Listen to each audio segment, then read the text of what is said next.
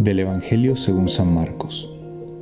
En una ocasión en que los discípulos de Juan el Bautista y los fariseos ayunaban, algunos de ellos se acercaron a Jesús y le preguntaron, ¿por qué los discípulos de Juan y los discípulos de los fariseos ayunan y los tuyos no? Jesús les contestó, ¿cómo van a ayunar los invitados a una boda mientras el esposo está con ellos? Mientras está con ellos el esposo no pueden ayunar, pero llegará el día en que el esposo les será quitado, y entonces sí ayunarán. Nadie le pone un parche de tela nueva a un vestido viejo, porque el remiendo encoge y rompe la tela vieja, y se hace peor la rotura.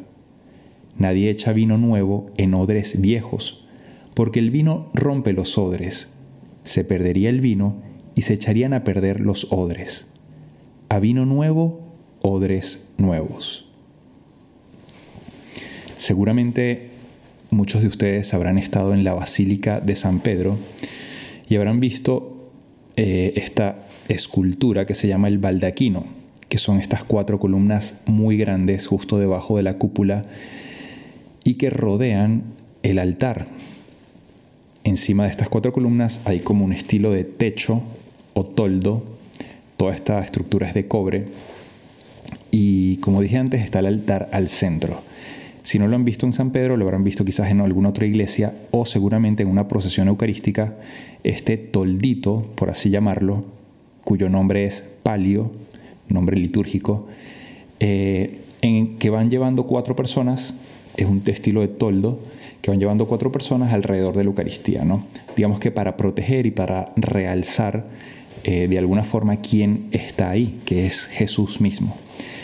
Pero digamos que esto tiene mayor sentido con lo que voy a hablar con el baldaquino de las iglesias, porque si ustedes han visto las camas matrimoniales antiguas, de alguna forma la cama matrimonial o nupcial tiene esta forma, son cuatro columnas, generalmente de madera, con un techo arriba que es un estilo de toldo. Y bueno, ¿por qué esto llamado baldaquino se pone en las iglesias por encima del altar? Bueno, porque desde siempre en nuestra relación con Dios, Dios se ha visto como el esposo que quiere, digamos, desposarse o incluso casarse, entrar en matrimonio con la humanidad que somos nosotros, ¿no?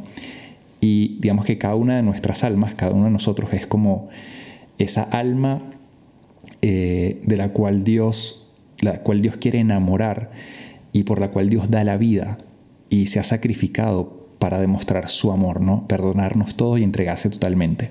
De hecho, el matrimonio entre el hombre y la mujer tiene mucha relación con la entrega de Cristo en la cruz por nosotros, ¿no? Cristo, que es el esposo, se entrega totalmente por nosotros en la cruz y eso es lo que celebramos en la Eucaristía.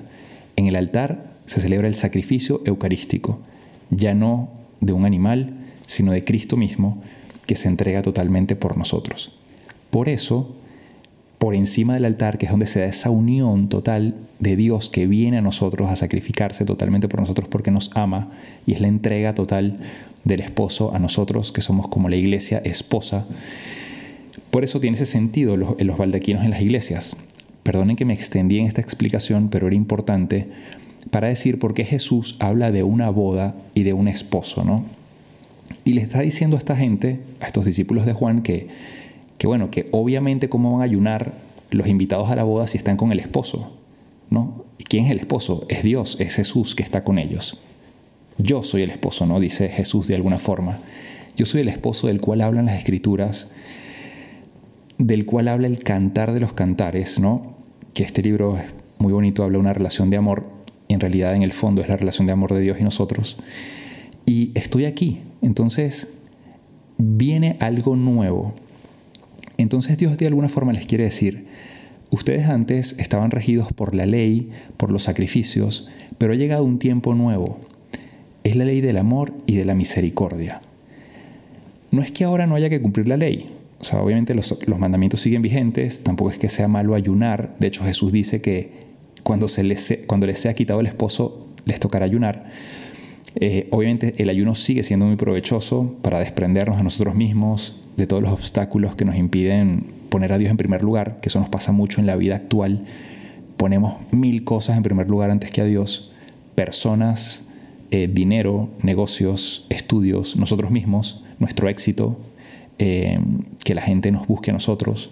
Entonces tenemos demasiados obstáculos justo porque no nos desprendemos de nosotros mismos. El ayuno es una, una forma, un medio para ayudarnos a dejar de lado eh, todos nuestros gustos personales, nosotros mismos, los obstáculos que nos impiden poner a Dios en el primer lugar y amarlo a Él como se, se merece ser amado, con todo nuestro corazón, con toda nuestra alma y con todas nuestras fuerzas.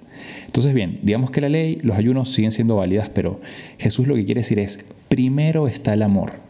De hecho, en la primera lectura, si ustedes prestaron atención o, han ido a misa y van a escuchar la primera lectura, van a ver que se insiste en ese diálogo en que la otra persona está muy atenta a los sacrificios, pero no al amor verdadero por la otra persona. Entonces, es como, ¿de qué te sirve hacer sacrificios a Dios, actos que tú estás haciendo? Eh, y cumplir la ley si no eres misericordioso, si no eres comprensivo con el otro, si no amas. De hecho, Jesús en algún momento en la Sagrada Escritura, eh, en boca de, de, San Pablo, pero luego también creo que en algún momento lo, lo comenta él, como nos deja ver que primero te tienes que reconciliar con tu hermano antes de presentar tu ofrenda en el altar. Esto lo dice Pablo. Pero Jesús también en varias maneras, de varias maneras lo dice, ¿no? Cuando dice, reconcíliate con tu hermano mientras estás aquí en esta vida, no sea que, que llegue luego el juez y ya sea muy tarde, ¿no? Jesús insiste mucho en la reconciliación, en la misericordia, en el amor, en el perdón. Entonces, de alguna forma quiere decir esto. Él vino a traer algo nuevo con el Espíritu Santo. Por eso dice, vino nuevo en odres nuevos. Y lo nuevo es la misericordia. Y cuando te descubres tan amado sin merecerlo, siendo tan pecador, quieres corresponder amando más. Y esta es la dinámica que de alguna forma este Evangelio nos quiere transmitir hoy. Jesús nos ama inmensamente, vino como esposo a perdonarnos todo, vino con una misericordia infinita sin yo merecerlo. Y siendo yo tan misericordiado, por así decirlo, como lo dice el Papa Francisco, ¿cómo no cambiar mi corazón y amar así? Primero celebrarlo, ¿no? Celebrar que Dios vino conmigo, celebrarlo como, como si estuviese en un banquete. Mi vida tiene que ser de alegría, la vida del cristiano tiene que ser una vida alegre. Y luego, desde esta óptica, eh, no centrarnos tanto en la ley con las personas, sino ser un poco más misericordiosos. Y cuando somos misericordiosos, eh, el otro también va a empezar a querer corresponder. Piensen en sus relaciones en la casa. Si ustedes todo el tiempo están regañando a todo el mundo, criticando todo, no, porque esto es así, porque esto se tiene que hacer así, porque es que tú nunca, a mí me dejas las cosas así de esta manera, y todo el tiempo es un tiquititaki, tiquititaki. O sea, llega un punto que sabes que no quieres hacer nada, o sea, estás obstinado. En cambio, si tú llegas con amor, si buscas hacer feliz a la otra persona, tienes detalles, le sirves lo que le gusta, le invitas a lo que le gusta, eh, la tratas como le gusta, eh, no sé, le dices cosas bonitas, obviamente empiezas a demostrar tu amor cuando tengas que exigir algo, la otra persona lo hará con muchísimo gusto, porque se siente tan amada por ti que luego te quiere corresponder. Pero si tú estás todo el tiempo con la ley, todo el tiempo con, no sé, con exigencias, y, y no buscas como comprender a la persona, y la persona está al centro, lo demás va a ser, digamos que, invivible, insufrible. ¿no? Entonces, bueno, Jesús hoy nos quiere decir esto. Hay algo nuevo. Yo vine a traer algo nuevo.